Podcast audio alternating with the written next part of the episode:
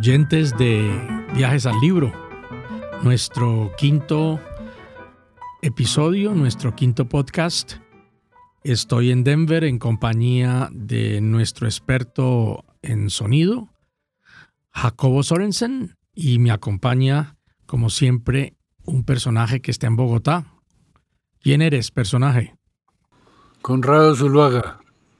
Conrado Zuluaga Osorio Está en Bogotá, fue profesor en la Universidad eh, de los Andes en Bogotá, ha sido profesor invitado en varias universidades, incluso aquí ha venido varias veces y su especialidad ha sido desde hace muchísimos años la obra de Gabriel García Márquez. Conrado, ¿cómo has estado? Bien, muchas gracias. ¿Tú qué tal? Muy bien, empezamos nuestro episodio quinto y tenemos a un nuevo personaje en esta serie que hemos denominado Viajeros, Escritores o Escritores Viajeros. ¿De quién, ¿De quién nos ocupamos en esta ocasión? Vamos a hablar de Sir Richard Francis Burton. Sir Richard Francis Burton, uno de los personajes, a mi juicio, más inusuales que yo haya conocido. Eh, y de él vamos a hablar un poco hoy particularmente de lo que escribe, sus, obras y tienen que estar, que están ligadas fundamentalmente a sus viajes. ¿Dónde nace? Es inglés, ¿no?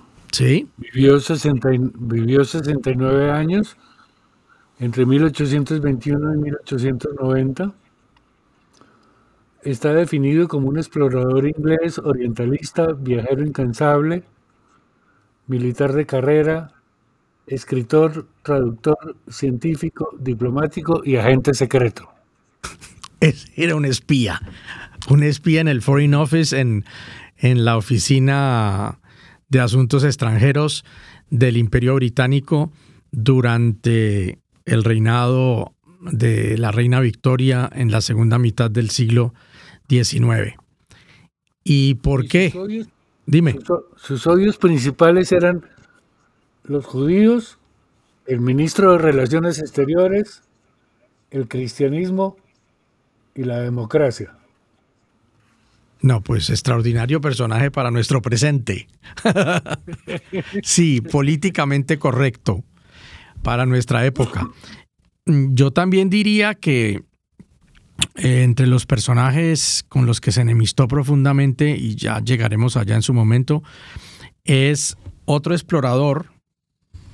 ¿Y recuerdas el nombre de ese otro explorador con el que se disgusta profundamente? Sí, claro, se llama John Haining Spike.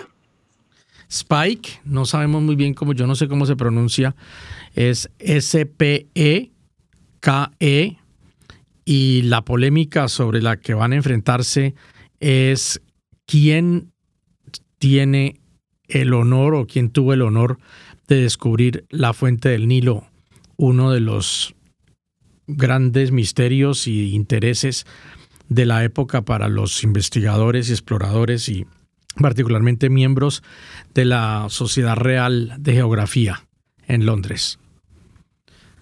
Nace entonces allí y una de las características de este personaje es sus viajes. Él es de una madre con, con una gran fortuna, el padre era un militar, y ellos viajan, se desplazan por el continente. En alguna ocasión hablamos de que ah, para las personas pues, con condiciones económicas favorables y aristócratas y pensadores, el viaje por Europa era fundamental y particularmente por Italia y por Francia y por Italia y por Francia estarán la familia de sus padres y creo que son dos hermanas con, los que con las que también viaja. ¿A dónde viaja Conrado? De Europa yo sé poco de su itinerario por Europa. Yo conozco su itinerario ya como un individuo em, dedicado a las exploraciones y a la traducción. Era un políglota desconcertante, ¿no? Se dice que hablaba 25, 25 idiomas y otros tantos dialectos, ¿no?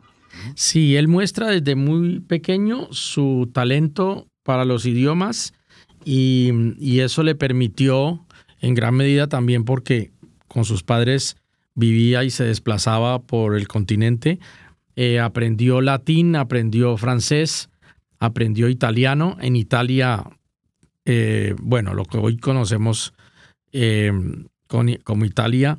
y yo también tengo que tener en cuenta que, que él muere en Trieste. Sí. ¿A qué ¿A, qué ciudad pertenece actualmente Trieste? A Italia. A Italia, pero en el momento era... Imperio Austrohúngaro.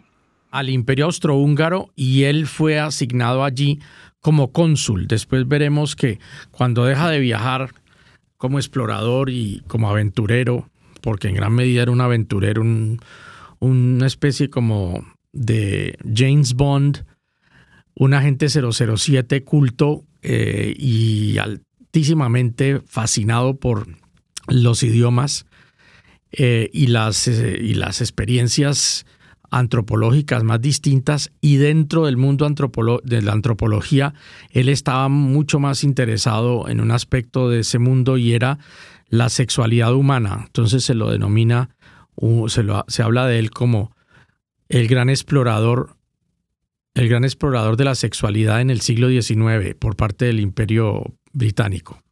Sí, Borges lo dice en, el ensayo sobre las traducciones de, de Las Mil y Una Noches, dice que exploró todos los ámbitos y las experiencias humanas que tienen los hombres en el mundo. Eh, algo así como, como un hombre que fue muchísimos hombres. Exacto, sí. Y ahora, y ahora en un rato vamos a ver que una de, esas, una de las grandes características de, Burton, y dejamos eh, unos segundos a nuestros oyentes eh, mientras escuchan la cortina musical de este programa, eh, Burton está particularmente interesado en no pasar como si fuera británico, sino no únicamente en el dominio de, los, de las lenguas, sino en el dominio incluso de la manera de hablar, de la manera de vestir, de los, de los ritos de, de los distintos lugares donde va a estar. Y, y eso lo va a convertir, entre tantas cosas que es él, en un maestro, en un gran maestro del disfraz.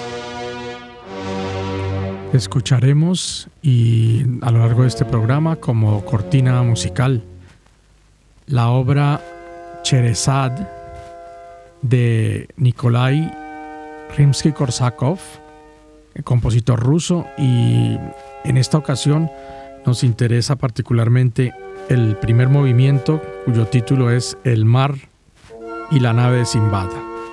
Los dejo un poco más con esta suite sinfónica.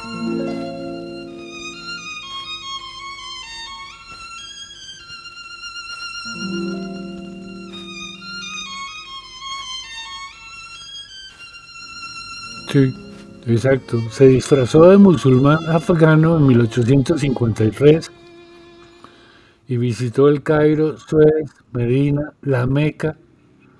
Midió y dibujó la mezquita y el santuario sagrado musulmán, la Kaaba. No fue el primero, pero sí fue el más sofisticado y preciso. Y, estuvo en, una, ciudad como Harrar, en, en Abisinia, la actual Etiopía, la Somalia actual, que, es, que sigue siendo una ciudad sagrada para los musulmanes y donde tienen prohibido su entrada los, los blancos apóstatas. Sí, sí, sí. Lo, eh, en, en 1503 ya un, llamemos un occidental o un cristiano, o de, digamos, un personaje venido de, los territorios con régimen de cristiandad, eh, ya había visitado la Meca, hizo el peregrinaje, y fue Ludovico di Bartema, como decía en 1503, pero lo que es la información que tenemos de la visita, los detalles de, de, ese, de ese disfraz, eh, de ese individuo que se expone a que si comete un error incluso del movimiento que no parece musulmán en este caso y no, parecería, no pareciera de un peregrino, podría, podía ser asesinado. Y, esa, y, él, y él asume ese, ese gran riesgo. Ajá, sí. Y, lo asume en repetidas ocasiones. Lo asume también en la India. Em, existe la amenaza de los caníbales en África y, él se adentra en el corazón africano y en muchas ocasiones está mirando el precipicio, ¿no? El abismo. A, eso, a eso se añade que, este, que esto que tú dices, este precipicio o este abismo eh, en relación con la vida, también está, él está en un precipicio de naturaleza cultural, porque hemos conocido o sabemos de la época victoriana, de la reina Victoria, como uno de los momentos de mayor control sobre la sexualidad y se habla pues del puritanismo de la, de la reina Victoria. Él se va a oponer a eso y va a ser realmente un, un investigador. Yo recuerdo entre, eh, espera que volvamos un poco a nuestros, a, nuestra, a una cortina musical y dejamos a los, a los oyentes pensando en que les vamos a contar unas aventuras un poco digamos, subidas de tono, eh, no para público general. Volvemos en un segundo.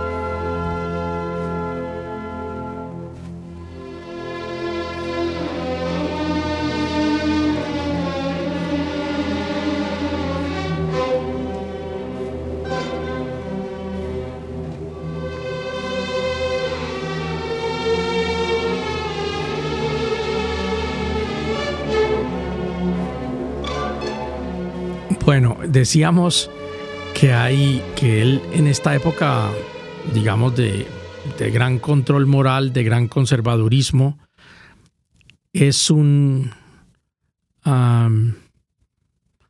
es un infiel con, en relación con esa moral victoriana. ¿Recuerdas algunos, algunos hechos de, esto que estoy diciendo? No, no, en este momento no. ¿Tú tienes algunos? Sí, sí. Él, él es comisionado, eh, estando, estando en la India, y como él pertenecía al ejército británico, este, sabemos, esta ahora pues una colonia británica, y los, los militares, hombres, pasaban muchísimo tiempo lejos de sus casas y, se, sabía que los militares buscaban mujeres con las que tenían una relación, pero además la relación, por falta de sus esposas británicas, la relación algunas veces era bastante duradera. Se las llamaban, se las llamaban las bubus. E incluso la, había bubus eh, que podían haber sido, que, pues, que serían para algunos eh, militares eh, compañeros de, Burton, que estaban, estos bubus eran realmente, bueno, es que ahora no es fácil decir ese adverbio realmente, pero eran eunucos en un prostíbulo de eunucos que era visitado por esta, estos grupos, esta militares de la compañía en la que estaba Burton y Burton decide explorar lo que está pasando, eh, yo supongo que en gran medida porque había peligros de, de filtración de, de, información que podía ser peligrosa para, para, los intereses del imperio. Esa es, esa es una historia. La otra historia tiene, tiene que ver con el, el funda, eh, bueno, para ver el contraste de este personaje tan extraño, porque realmente es extraño, él se casa con una mujer eh, católica, de familia católica, Isabel Arundel. Eh, sabemos sobre ella fundamentalmente porque las noticias informan que al final de su vida va a quemar muchísimos de los libros y de los manuscritos que todavía existían e incluso una pariente de, la, de Arundel, según leí en algún momento, estaba tan preocupada por esta escritura obscena, eso era, la escritura obscena de Burton, que se dedicó a comprar los escritos de Burton después de que fueron publicados y después de que él murió para quemarlos. Esos escritos, eh, ¿cuáles eran los temas de esos escritos? Pues el sexo, el canibalismo, las drogas, ¿no? Sí. Que además son, son los aspectos menos estudiados en las biografías que se han hecho de él. Sus, sus adicciones, el sexo, el alcohol, las drogas, su matrimonio y su papel como agente secreto. Esas son las tres facetas más desconocidas de él aún hoy en día. Él, él funda con un amigo, ahora no recuerdo el nombre, él funda con un amigo una sociedad que se llamó la Kama Sutra Society. La Kama Sutra Society tenía por, por función identificar los libros eróticos y pornográficos de muchas tradiciones culturales y lingüísticas y traducirlos y hacerles presentaciones eruditas, serias y con una gran un gran manejo del inglés, porque hay que decir también que era un maestro de la lengua inglesa. Y entre esos documentos que se traducen, esos libros erótico pornográficos, está El Jardín de las Delicias, un documento si, leíste en algún momento esa referencia. El jardín perfumado, está traducido. Ah, el jardín de los, el jardín perfumado, perdón. Está traducido al español como el jardín perfumado. Y fue traducido al inglés por, por Burton. Lo mismo que el Kama Sutra. Lo mismo que el Kama Sutra y después el hará, ahora hablamos en un momento, en qué consistió la traducción por la que es más conocido y por la que Borges eh, le tiene un aprecio tan grande que es la traducción de las mil y una noches o sí, las mil y una noches que se conocía pues en el mundo eh, anglosajón simplemente como las noches árabes. Vamos, a, vamos ahora, si me, si me permites, a un momento más de nuestra cortina musical y regresamos con Sir Richard Francis Burton.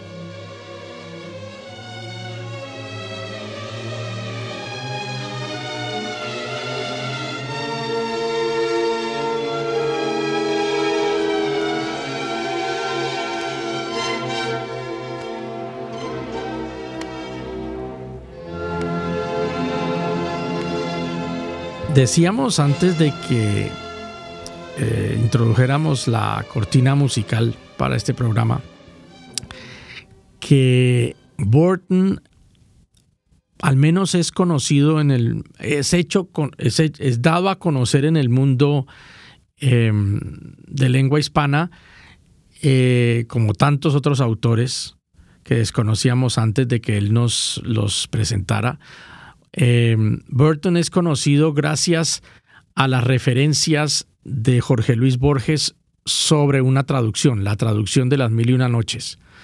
¿Qué nos puedes decir, Conrado, sobre esta relación de Borges con, con Burton? Lo que pasa es que hay una primera traducción de Galant que mm, modifica ciertas cosas y luego hay otra traducción de que quita las escenas eróticas o las escenas picantes y eh, Burton las recupera, digámoslo así, no, no las omite.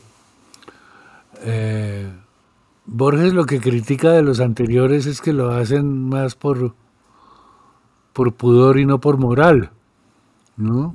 Mm, y, y por eso la simpatía de, de Borges por, por Burton. Em, sí, el, el, el, el, tema es que esta traducción parece, yo no estoy, yo no conozco, pues, el, a pesar del ensayo este de Borges que se llama Los, traductores de las mil y una noches, que alguna vez leí que tú tienes más fresco el, ensayo que yo.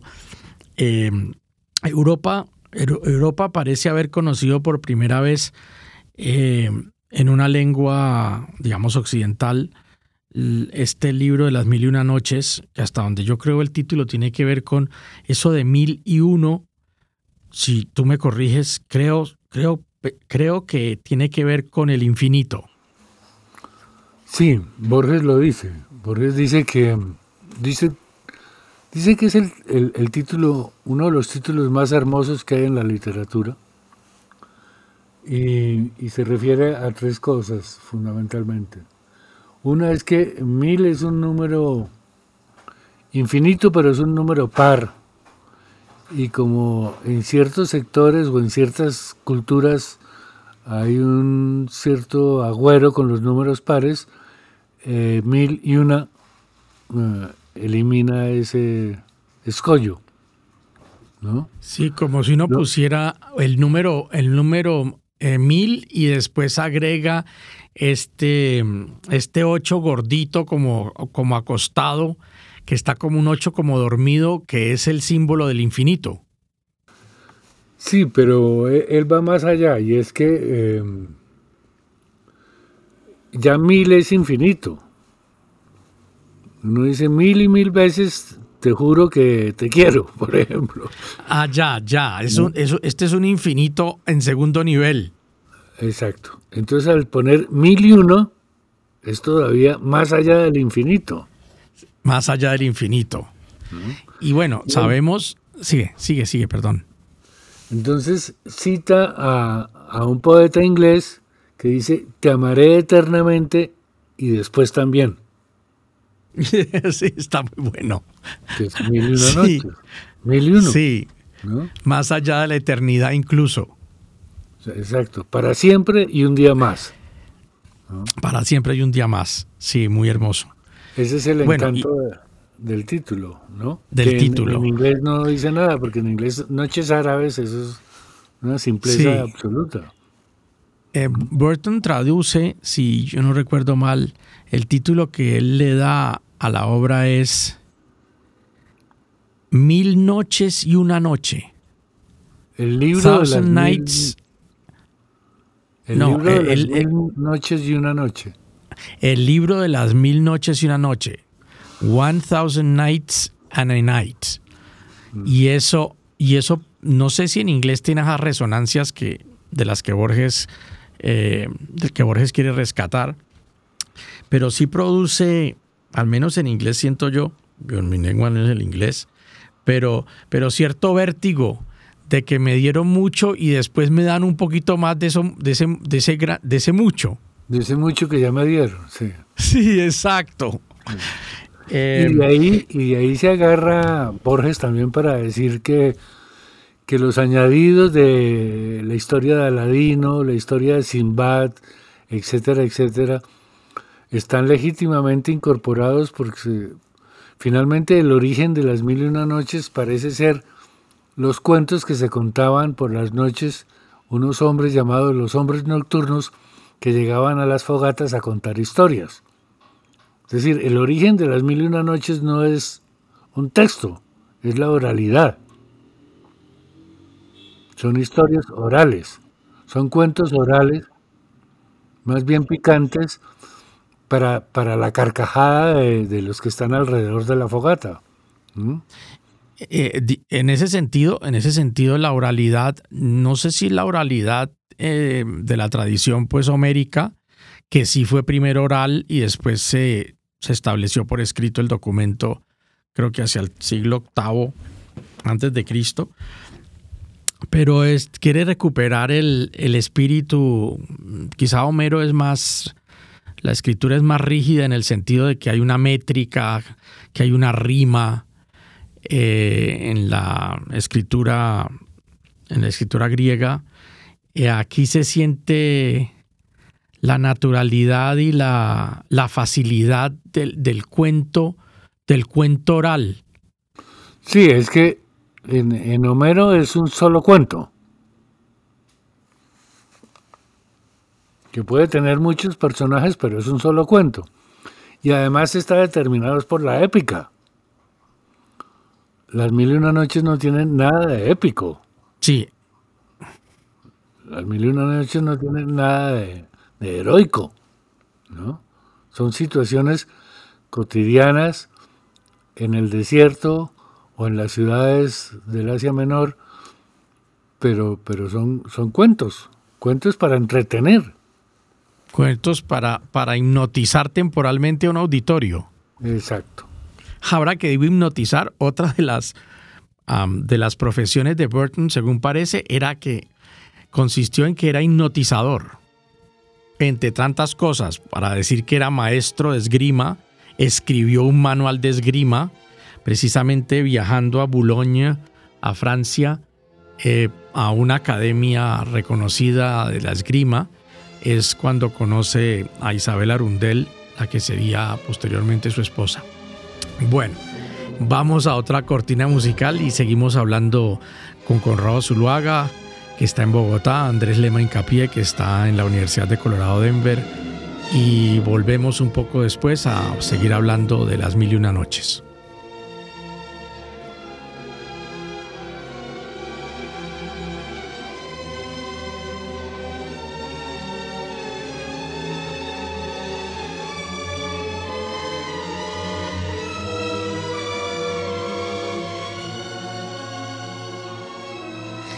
Conrado, ¿cómo llegaste tú a las mil y una noches? Uy, eso fue hace mucho tiempo. Yo leí Las Mil y Una Noches en la traducción de Cancinos Asens en ediciones Aguilar, en tres tomos de Aguilar de mil y pico de páginas cada tomo. De papel Biblia. Ah, de papel Biblia, sí. Y Borges considera que es una muy buena traducción. ¿Y, y por qué te atra ¿Antes tenías información sobre el libro o lo, per lo perseguiste en qué época? En el colegio. Ah, en el colegio. Sí. Bueno, un poco, un poco diría bastante el precoz el lector.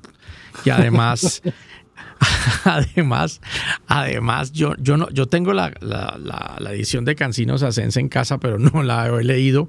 No sé si Cancinos eh, eh, se destapa también y, e incluye las, las referencias de contenido erótico y pornográfico.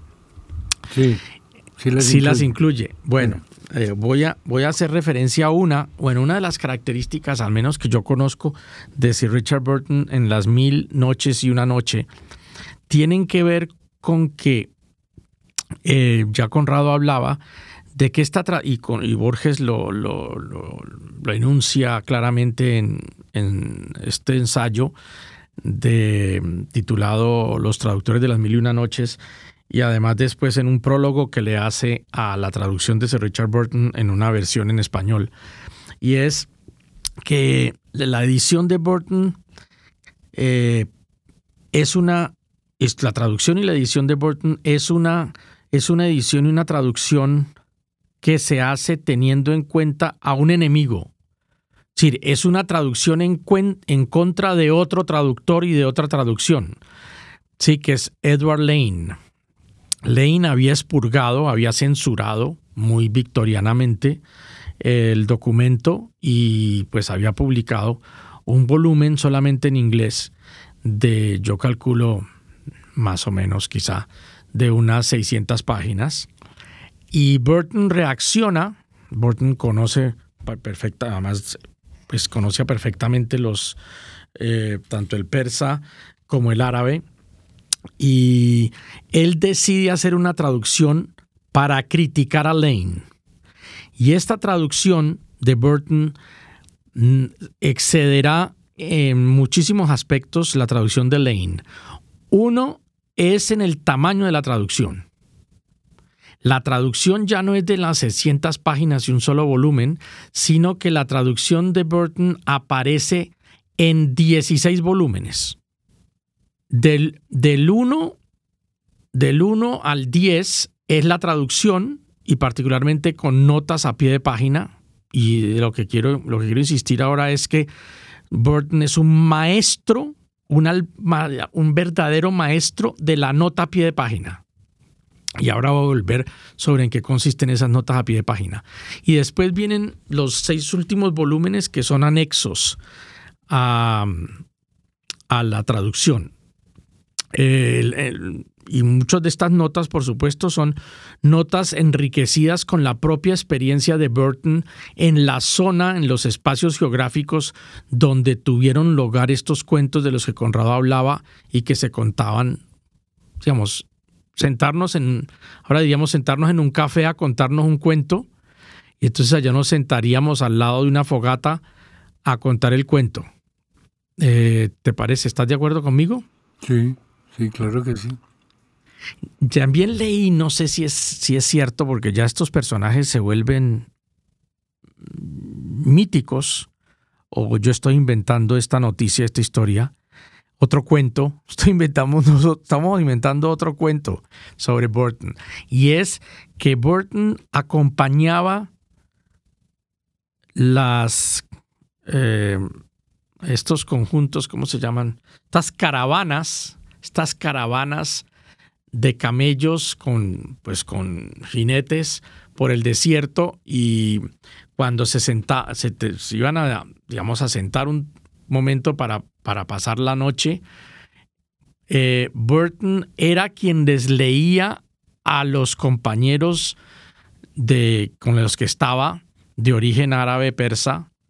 él les leía en, la lengua original de las mil y una noches el libro para acompañarlos, digamos, en, ese, en esa hipnosis de la noche, yo supongo que con una cadencia especial y, y el fuego que los reúne. Em, no sé si escuchaste alguna vez esa noticia o me la inventé.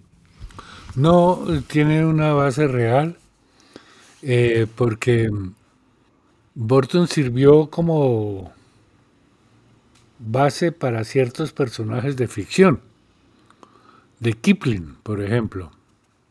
Kipling en dos cuentos, en dos relatos, menciona unos personajes que tienen algunos uno unos rasgos y otro, un tal coronel Creighton, tiene todos los rasgos de Burton, como si Burton le hubiera contado directamente a Kipling montones de historias.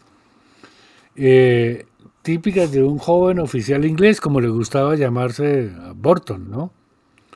Sí. Eh, este personaje, el coronel eh, Creighton, Dice, mantenía la extraordinaria teoría de que un oficial en la India debería intentar por todos los medios saber acerca de los nativos tanto como los nativos mismos. Y, y esa historia de contar cuentos y de entretener a los viajeros, eso lo hacía Burton y lo hace el personaje de, Kipling. Eh, también es histórico el hecho de que muchos de sus compañeros eh, en el mundo castrense, en estas épocas de, pues de la presencia de él en el África y en la India, él, él, tenía varios sobrenombres. E, ellos, uno de ellos era, lo llamaban peyorativamente por esa por ese, esa mimetización y ese interés profundo y uno diría enfermizo por el otro, por el, por el que no es el británico. A él, a él se le decía, lo, lo, lo tildaban de, a él lo llamaban el blanco negro. Le decían el diablo también. Ah, le decían el diablo, no sabía. Yo después yo vi, después vemos si alcanzamos, porque ya se nos está acabando otra vez el tiempo. Eh, que eh, otro de los, de los apelativos que se le asignaban, a él se le decía que era, era un demasiado nativo. Eso lo hacía peligroso. Porque, porque lo, lo, lo, lo colocaba muy cerca de, de, los personajes, de las personas colonizadas, y no del colonizador. Entonces el colonizador... Y también porque tenía, esta, un, tenía una, un, carácter horrible, era, de, era explosivo. A él lo llamaban el, el Ricky el Rufián. Ajá. Sí, era sospechosamente nativo. Sospechosamente, sí. Eh, si no le podemos, no podemos estar muy seguros estando en su compañía. Porque puede, puede ser un traidor. Sí. Un, traidor cultural. Sí. Em, vamos un, de nuevo, por última vez, a nuestra cortina musical. Agradecemos a los lectores, perdón, a los oyentes, a los lectores también, a los oyentes de Viajes al Libro. Le agradecemos particularmente a una oyente que está en, Buenos Aires, Mercedes Villarreal, que escuchando uno de nuestros anteriores podcasts, el que denominamos mapas inevitables, ella me dice que cometió una, una confusión en nombrar partitura a la obra de la y realmente es la partita número 2 para violín de Johann Sebastian Bach. Le agradecemos esto y nos disculpamos eh, porque nuestra ignorancia musical es ilimitada.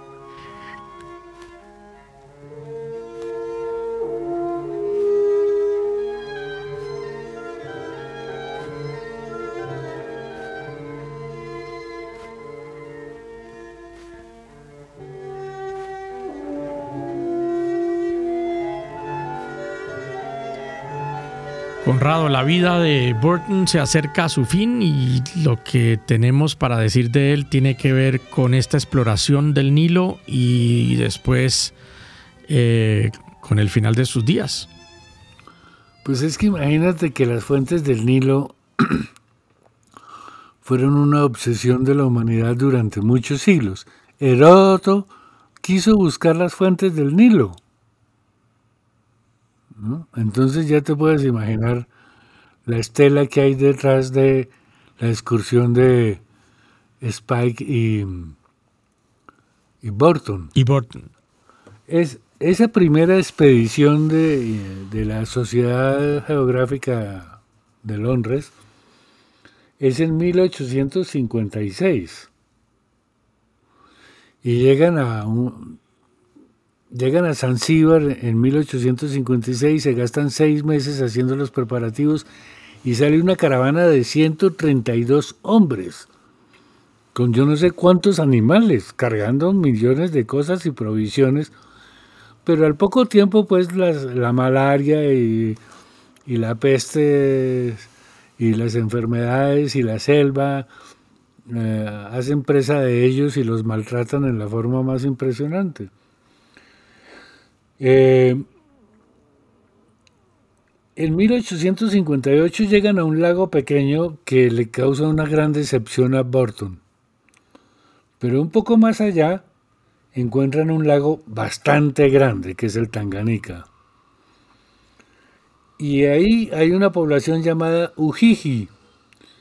Y los pobladores de, que, de esa población les decían, si caminan 15 días más, van a encontrar un lago más grande todavía. Burton no les cree. Spike decide que, bueno, intentémoslo. Ese es el primer error que comete Burton. Sí, y en ese momento Burton está enfermo. Sí. Está postrado, o, o digamos, está en una, en una pues yo supongo que en, una hamaca o en un lugar para, para acostarse porque realmente sus fuerzas físicas lo estaban deterioradas. Sí, pero el, y el, otro, está, el otro está casi ciego, ha perdido un ojo y está sordo de uno, y ha perdido el oído izquierdo, ¿no? Y porque, yo creo... Dime, dime.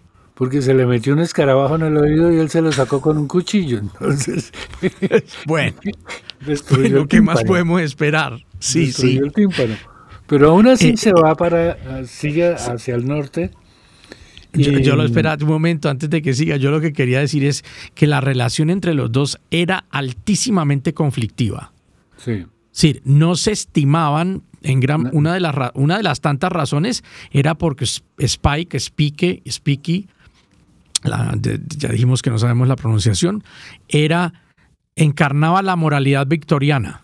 Y no le interesaba el descubrimiento, ni le interesaban los asuntos geográficos. No leía. Lo único que le interesaba era la casa. Era el, el puesto de, de, Burton. Era la otra cara de la moneda. Completamente distinto. Me haces pensar en un rey de España en, hace, un hace un tiempo yendo a cazar. Ya. Y en los, y en los diarios, eh, cada uno exageraba las enfermedades del otro para ridiculizarlo y mimetizarlo, tratar de anularlo así fueran sus propios escritos. Pero el hecho es que Spike sigue hacia arriba, hacia el norte, y llega a un lago que llama Victoria, por la reina. Ese lago tiene unas cataratas, y él vuelve diciendo, encontré la fuente del Nilo y viaja a Londres primero que Burton y declara que encontró la fuente del Nilo y Spike se vuelve famoso, es célebre en todos los diarios, lo invitan a toda clase de conferencias, las multitudes asisten por montones y Burton empieza a tramar y a desprestigiar el supuesto descubrimiento. Y hay una cosa que se llama el duelo del Nilo, y es una citación de los dos a discutir las pruebas de, Spike y las objeciones de Burton. Y el día... ¿Y a Spike qué le pasa? Spike se pegó un tiro accidentalmente en una casa. Casando con un amigo. El día anterior. El rumor que crece es que se suicidó y a Burton le quedó toda la vida el remordimiento de, de la muerte de, de Spike. Entonces el asunto no se resuelve, a pesar de que Spike fue una segunda vez antes de ese duelo del Nilo, enviado por la Real Sociedad Geográfica. Y es años más tarde que la Sociedad Geográfica manda una tercera expedición, que es la del doctor Livingstone. Perdón, que en su momento había puesto en duda el, digamos, el hallazgo de Spike. Sí. Sí, él, era partidario de Burton. En 1875 se realiza esa tercera expedición. En 1870 y pico. Eh, y, y, Livingston se, se, pierde y le pierden la pista durante varios años, hasta que lo encuentra Stanley. Henry Morton Stanley, un periodista, que es la famosa frase de Usted debe ser el señor, el doctor Livingston, supongo, cuando lo encuentra. Y los dos van hasta el lago Victoria y van a las cataratas y comprueban que Spike tenía razón. Ahí nace el Nilo, en las cataratas del lago Victoria. Pero eso se supo en 1875, ya el otro tenía, no sé, seis años de muerto. Sí, tenemos que ir terminando y tenemos que decir que Burton es asignado cónsul eh, para el final de su va a morir allí para el final de sus días en Trieste. Em, y hay un pasaje que quiero leer escrito por Burton donde habla de, cómo va sintiendo la vida. No tengo en este momento eh, la fecha del documento si me permites, lo leo, Conrado. Por supuesto. Dice Burton, hay en especial una gran calamidad que causa el paso de los años. Esa calamidad, entre muchas otras, tiene que ver con estos hechos. Uno se va encontrando rodeado por los espectros de quienes ya han muerto. Estamos siempre pisoteando la lápida en la tumba de algún querido amigo muerto. Y en fin, vemos como el propio mundo, el único mundo que el hombre conoce, sucumbe en sus ruinas.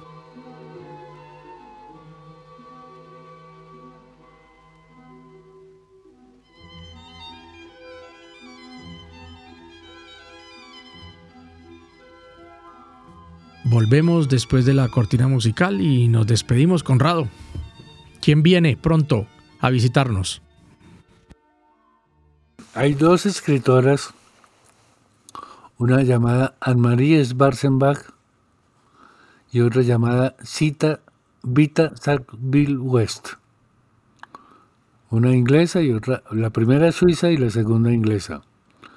Y Ambas viajaron a Teherán en 1930, solas, por su cuenta y riesgo.